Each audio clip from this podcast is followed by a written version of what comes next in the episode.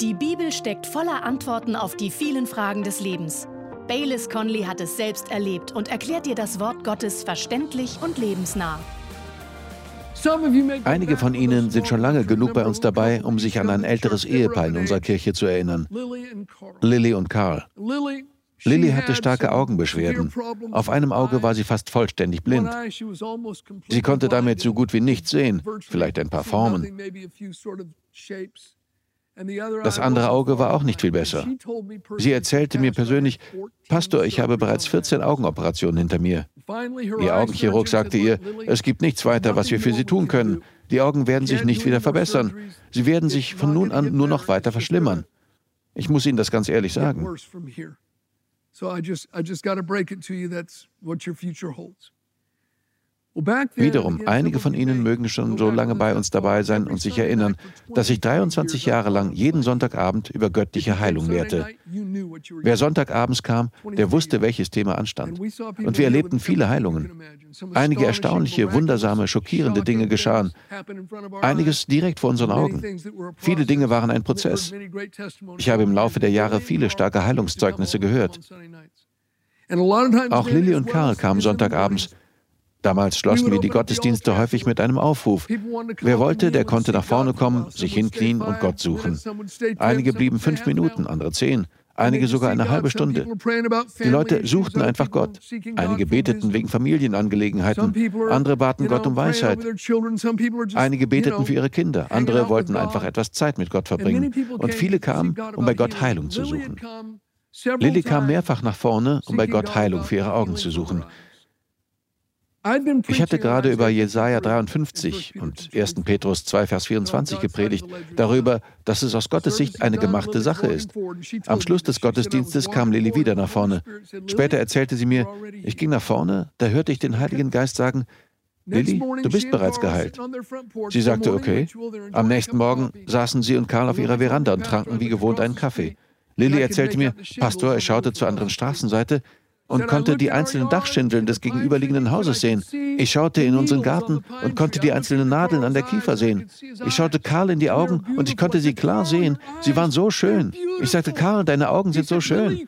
Er fragte, Lilly, kannst du meine Augen sehen? Sie sagte, ja, das kann ich. Sie fing an zu weinen. Sie hatten einen Lobpreisgottesdienst auf der Veranda. Sofort machte sie einen Termin bei ihrem Augenchirurgen. Sie ging zu ihm und sagte, Doktor, etwas ist mit meinen Augen geschehen. Er führte eine gründliche Untersuchung durch und war verblüfft. Er sagte, Ihre Augen sind makellos. Dann sagte er folgendes. Sie kam zu mir und erzählte mir das. Sie sagte, er hat mich angeschaut und hat gesagt, Sie haben mir von Ihrer Kirche erzählt. Gehen Sie zu Ihrem Pastor und sagen Sie ihm, das ist ein Wunder von Gott. Ihr Arzt sagt Ihnen, das ist ein Wunder von Gott. Sagen Sie das Ihrem Pastor. Sie kam und sagte es mir und ich bat sie, in einem Gottesdienst davon zu erzählen. Da war das Lob Gottes groß.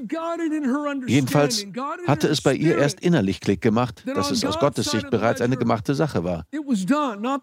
Nicht, dass er es erst in der Zukunft tun würde, sondern durch dessen Striemen ihr geheilt worden seid. Das hat den entscheidenden Unterschied gemacht. Jetzt eine Frage. Haben wir das auf irgendeine Weise verdient? Wenn wir lange genug beten, wenn wir genügend opfern, wenn wir uns unterordnen und gut genug sind, haben wir es dann verdient? Die Antwort ist absolut nicht. Errettung und all ihre Vorzüge kommen durch Gnade. Sie müssen im Glauben angenommen werden, aber sie kommen aus der Hand der Gnade. Jetzt Vers 6. Wir alle gingen in die Irre wie Schafe. Jeder ging seinen eigenen Weg. Doch ihn ließ der Herr die Schuld von uns allen treffen. Wir haben alle gesündigt und der Lohn der Sünde ist der Tod. Aber er ist für uns gestorben. Es gibt einen Unterschied zwischen Sünde und Schuld, auch wenn die beiden miteinander verwandt sind. Sünde ist entweder innerlich oder äußerlich etwas, was man tut, was gegen Gott geht. Etwas, was Gottes Ordnung bricht. Etwas, was dem Gewissen widerspricht. Das hebräische Wort für Schuld hingegen leitet sich von Krümmen ab. Beispielsweise, wenn ein Baum krumm gewachsen ist. Das verweist auf die Sündennatur. Bevor Jesus uns erlöst hat, hatten wir eine Sündennatur. Als wir zum Glauben kamen, wurde unser Geist neu geboren. Aber die Bibel lehrt uns im Brief an die Römer, dass die Sündennatur immer noch in unserem Körper existiert. Eines Tages werden wir einen neuen Körper bekommen, wie der Auferstehungsleib von Jesus. Aber bis dahin bereitet uns der Körper weiterhin einige Probleme. Er will Falsches. Er hat weiterhin eine Sündennatur. Diese Sündennatur, die wir haben, ist krumm gewachsen. Das ist hier mit Schuld gemeint. Einige Menschen neigen zur Sünde des Tratschens. Ihre Zunge ist so lang, sie können im Wohnzimmer sitzen und einen Löffel in der Küche ablecken. Andere Menschen neigen zur sexueller Sünde. Wieder andere haben andere Neigungen, beispielsweise die Neigung zur Übertreibung.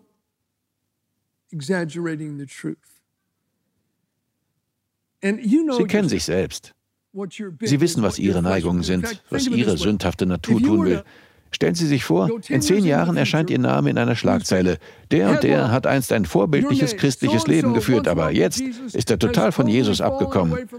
Folgendes ist geschehen. Das ist die Schlagzeile. Was würde angesichts Ihrer Neigungen im Artikel stehen?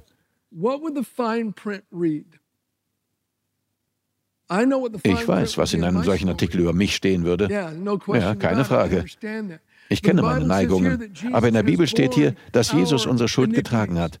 Doch ihn ließ der Herr die Schuld von uns allen treffen. Auch die Dinge, zu denen wir von Natur aus neigen. Lieber Freund, Sie können das in den Griff bekommen, weil Jesus es für Sie getragen hat. Sie müssen Ihr Leben nicht von Ihrer schlechten Neigung tyrannisieren lassen. Gott sei Dank für das, was Jesus getan hat. Sein stellvertretendes Opfer deckt auch das ab. Vers 7. Er wurde misshandelt, aber er beugte sich und machte seinen Mund nicht auf, wie das Lamm, das zur Schlachtung geführt wird, und wie ein Schaf, das stumm ist vor seinen Scherern. Und er machte seinen Mund nicht auf. Zweimal in diesem Vers sagt Jesaja, dass er seinen Mund nicht aufmachte, als er vor seinen Feinden stand. Genau wie in den Evangelien.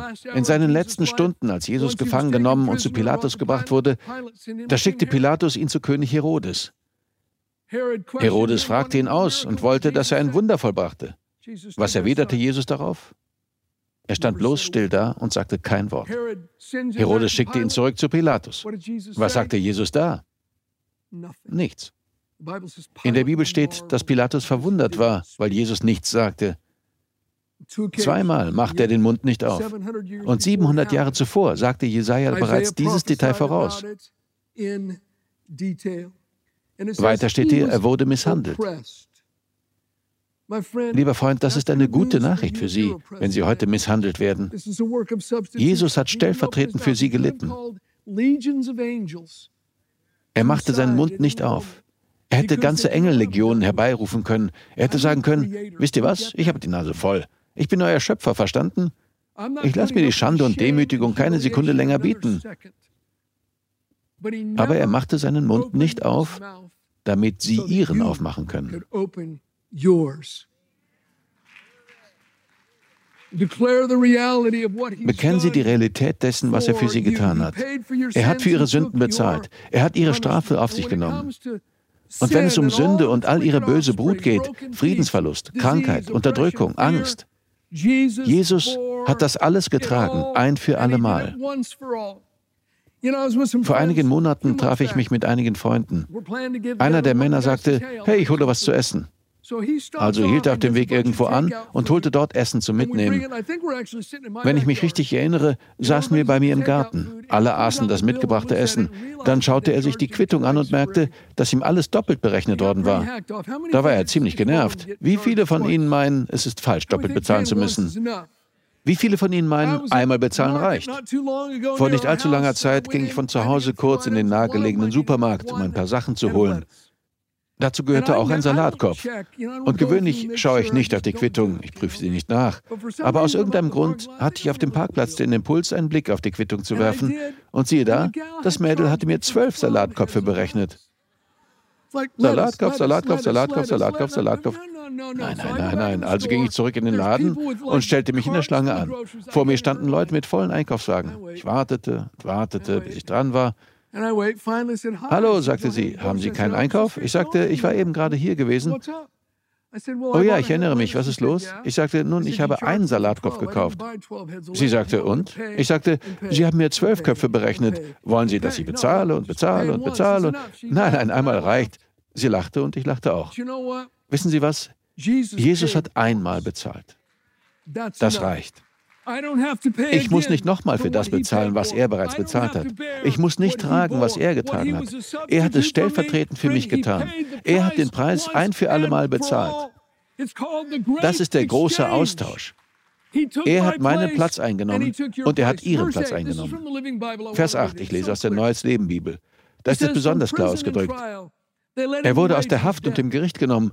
Aber wen aus seinem Volk stimmte es nachdenklich, dass er aus den Lebenden gerissen und wegen der Vergehen meines Volkes geschlagen wurde? Wiederum 700 Jahre vor dem Ereignis schrieb Jesaja diese Worte. In Vers 9 sagt er weiter: Zwar wies man ihm ein Grab unter Sündern zu, doch wurde er in das Grab eines reichen Mannes gelegt, weil er kein Unrecht getan hatte und kein Betrüger war. Wie sollte sich das bewahrheiten? Indem er zwischen zwei Dieben gekreuzigt und dann in das Höhlengrab eines reichen Mannes namens Josef von Arimathea gelegt wurde. Haargenau erfüllt. Er hatte kein Unrecht getan und in seinem Mund war kein Trug gewesen. Vers 10. Doch es war der Wille des Herrn, ihn leiden zu lassen. Das hebräische Wort für leiden bedeutet buchstäblich zu zerschlagen, in Stücke zu brechen. Doch es war der Wille des Herrn, ihn leiden zu lassen und zu vernichten. Wenn sein Leben jedoch als Opfer für die Sünde dargebracht wird, wird er viele Nachfolger haben. Er wird lange leben und die Absichten des Herrn werden durch seine Hand gedeihen. Es gefiel dem Herrn, ihn leiden zu lassen, ihn zu zerschlagen, ihn in Stücke brechen zu lassen. Lieber Freund, Gott hat seinen eigenen Sohn zerschlagen. Die römische Peitsche war ein Streicheln im Vergleich zum Schlag Gottes. Gott ließ die Peitsche des göttlichen Gerichts auf die Seele seines armen Sohnes niederschlagen. Daran hatte Gott deshalb gefallen, weil er durch das Kreuz hindurch sie und mich sah. Er sah, dass wir die Frucht der Leiden ernten würden, die Jesus durch sein Leid erzeugt hat. Er sah, dass wir die Erlösung erleben würden, für die Jesus so teuer bezahlt hat. Er brachte sein Leben als Sündenopfer dar, damit ihr und mein Leben frei sein kann. In der Bibel steht, sterben muss derjenige, der die Sünde begeht. Doch Jesus war unschuldig und ist für die Schuldigen gestorben. Wiederum, er hat es stellvertretend getan. Dieses ganze Kapitel dreht sich um einen großen Austausch. Er wird viele Nachfolger haben. Wir sind diese Nachfolger. Wir sind die Folge von dem, was er getan hat. Und die Absichten des Herrn werden durch seine Hand gedeihen. Lieber Freund, Gott freut sich, wenn Sie geheilt werden und gesund sind und Seelenfrieden haben, wenn Sie die reiche Erlösung erleben, die Jesus durch seinen Tod ermöglicht hat. Vers 11. Weil seine Seele sich abgemüht hat, wird er sich dann an dem, was er zu sehen bekommt, erfreuen. Durch seine Erkenntnis wird mein gerechter Diener Gerechtigkeit für viele erwirken, denn er wird ihre Sünden auf sich nehmen. Wiederum, wir sind die Frucht seiner Mühe. Wir haben es ihm zu verdanken. Durch seine Erkenntnis hat er Gerechtigkeit für uns erwirkt. Gott hat eine Botschaft, die unsinnig erscheint, dazu benutzt, alle zu retten, die daran glauben. Das griechische Wort, das in dem Vers mit retten übersetzt wird, bedeutet buchstäblich befreien, heilen. Dasselbe Wort wird an vielen anderen Stellen im Neuen Testament als heilen übersetzt. Befreiung, Heilung, das ist Errettung. Es schließt Vergebung mit ein, es schließt Heilung mit ein, es schließt Seelenfrieden mit ein. All diese Dinge sind in dem griechischen Wort enthalten. Im Neuen Testament wird es in all diesen verschiedenen Bedeutungen benutzt. Und Gott hat entschieden, das durch eine Botschaft zu bewirken, die vielen unsinnig erscheint, nämlich die Botschaft über das, was Jesus getan hat. Das bringt uns zurück zum ersten Vers des Kapitels. Wer hat unserer Botschaft geglaubt? Man kann keiner Botschaft glauben, die man nicht gehört hat. Und man kann ihre Frucht erst erleben, wenn man daran glaubt. So hat Gott es eingerichtet. Hören Sie, wäre ich Gott, hätte ich es anders gemacht. Mann, ich hätte mich einfach der ganzen Welt gezeigt, mit zigtausend Engeln und mit Feuerwerk. Aber Gott nicht. Jesus sagte, dies ist das Werk Gottes, dass ihr glaubt. Er schenkt seine Reichtümer großzügig allen, die ihn darum bitten. Aber man muss das Evangelium hören, bevor man ihn bitten kann. Wie können Sie an ihn glauben, wenn Sie nie von ihm gehört haben? Und wie können Sie von ihm hören, wenn niemand Ihnen die Botschaft verkündet? Wir müssen diese Botschaft weitergeben. Genau das tun wir heute. Man kann sie nicht glauben, wenn man sie nicht hört. Und dann Vers 12. Deshalb werde ich Gott, ihm, Jesus, dem Messias, dem auferstandenen Retter, deshalb werde ich ihm seinen Anteil unter den Großen geben. Mit Mächtigen wird er Beute teilen, denn er hat sein Leben geopfert und sich zu den Sündern zählen lassen. Tatsächlich aber hat er die Sünden vieler getragen und ist für die Sünder eingetreten. Satan hat seine Autorität eingebüßt und die Macht der Sünde wie Unterdrückung, Krankheit und alle Auswüchse der Sünde ist gebrochen. Jesus hat den Feind bezwungen und hat die Beute seines Siegeszuges mit uns geteilt. Beachten Sie, was hier steht. Ich will ihm seinen Anteil unter den Großen geben. Mit Mächtigen wird er Beute teilen. Erst sagt Gott, ich will ihm seinen Anteil geben, und gleich darauf lesen wir, er wird es teilen. Gott gibt ihm die Früchte, die Vorzüge des Sieges, und Jesus nimmt sie entgegen und reicht sie sofort an uns alle weiter. Er teilt die Beute unter seinen Nachfolgern auf. Die Bibel sagt, dass wir durch ihn den überwältigenden Sieg davontragen. Er hat den Sieg für uns errungen und durch ihn sind wir mehr als Überwinder geworden. Er verleiht uns das, was er gewonnen hat. Jesus hat alles gewonnen. Er hat den Sieg errungen und die ganze Beute mit seiner Braut geteilt, der weltweiten Gemeinde von Christen. Wir sind mehr als Überwinder. Gott sei Dank für das, was er getan hat. Und dann steht hier, dass er die Sünden vieler getragen hat. Er hat die Sünde vieler getragen. Das hebräische Wort für tragen ist Nasa, was auf Stellvertretung hinweist. Die Strafe an der Stelle eines anderen auf sich zu nehmen. Und man findet nirgends einen christlichen Theologen, der bestreitet, dass Jesus die Sünde vieler getragen hat. Jesus hat stellvertretend die Sünder vieler auf sich genommen. Die Sache ist absolut erledigt, ohne Wenn und Aber. Aber es ist das identische Wort wie in Vers 4, wo es heißt, dass er auch unsere Krankheiten getragen hat. Nasa. Das Wort bedeutet nicht das eine in Vers 12 und etwas anderes in Vers 4. Er hat unsere Sünden stellvertretend getragen. Er hat unsere Krankheiten stellvertretend getragen. Also Interessanterweise ist das auch ein levitischer Begriff, der in 3. Mose 16 zu finden ist. Ich möchte Sie ermuntern, das Kapitel einmal zu lesen. Jesus ist das Lamm Gottes, das wissen wir alle. Aber wussten Sie, dass er auch die Ziege Gottes ist? 3. Mose 16. Zwei Ziegen sollten dem Hohepriester gebracht werden. Die eine sollte getötet und ihr Blut als Sündenopfer vergossen werden. Die andere Ziege wurde zum buchstäblichen Sündenbock. Ja, dieser Ausdruck stammt direkt aus der Bibel. Zum einen gab es also die Ziege, die als Sündenopfer getötet wurde. Dann legte der hohe Priester Aaron seine Hände auf den Kopf des Sündenbocks und übertrug durch einen Ausspruch all die Sünden, all die Vergehen, all das Böse, all den Fluch Israels auf den Sündenbock. Er übertrug die Sünden buchstäblich auf diesen Sündenbock, der als Stellvertreter fungierte. Und dann führte jemand den Sündenbock in die Wüste, weit weg, und ließ ihn laufen. Somit trug der Sündenbock die Sünden der Leute weit weg. Jesus war die Opferziege. Er hat sein kostbares Blut vergossen, aber er hat auch unsere Sünden hinweggetragen. Sofern der Osten vom Westen ist, hat er unsere Verfehlungen von uns entfernt. Das hat Jesus ganz real für uns getan, als er dort am Kreuz hing. Er hatte schon so viel gelitten. Er wurde geschlagen und gebrochen und war entstellt. Doch das Schlimmste kam noch.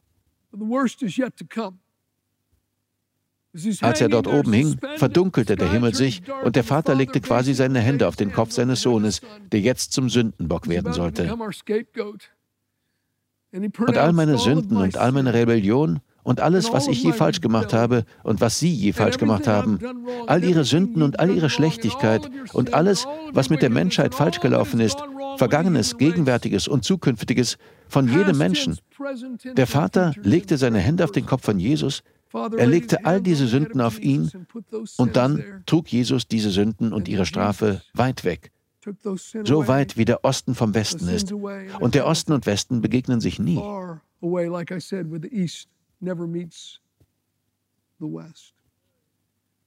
Es ist interessant.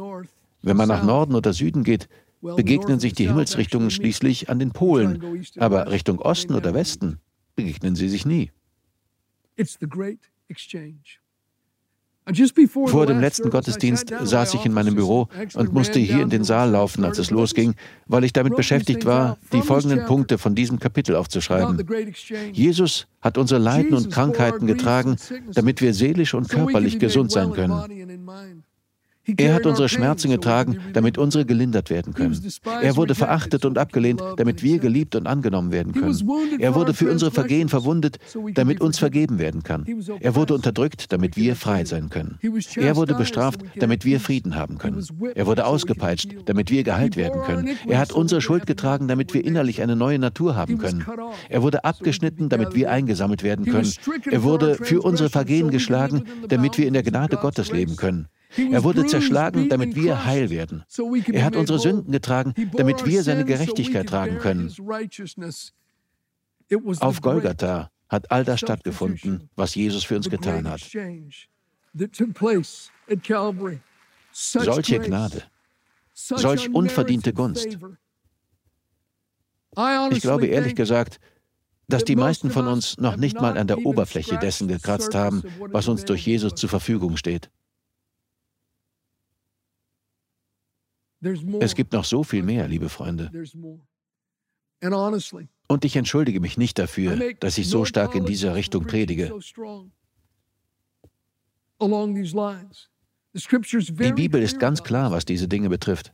Ganz klar. Mir ist bewusst, dass unsere Erfahrung nicht immer der hohen Stufe der Bibel entspricht, aber es ist ein großer Fehler, die Theologie auf die Ebene der eigenen Erfahrung herunterzuziehen. Wir müssen in Gott wachsen, uns mit seinem Wort beschäftigen, uns ihm im Gebet hingeben, enger mit dem Leben und darauf abzielen, unsere Erfahrung auf die Stufe unserer Theologie zu bringen. Unsere Theologie muss auf den Worten Gottes beruhen, nicht auf unserer Erfahrung, sei sie positiv oder negativ. Ich kam durch eine kleine Missionskirche in Oregon zum Glauben. Ich hatte Drogenprobleme. Ich habe zwar schon öfters darüber gesprochen, aber selbst meine Familie hat keine echte Vorstellung davon, wie tief ich gesunken war.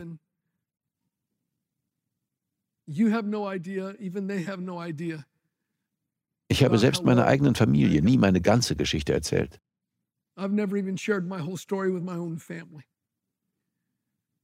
Es gibt einfach einige Dinge, würde Gott mich auffordern, darüber zu sprechen, würde ich es tun. Doch Gott hat mich durch jene kleine Missionskirche gerettet. Meine Frau, mit der ich 40 Jahre verheiratet bin, war so ziemlich das genaue Gegenteil von mir.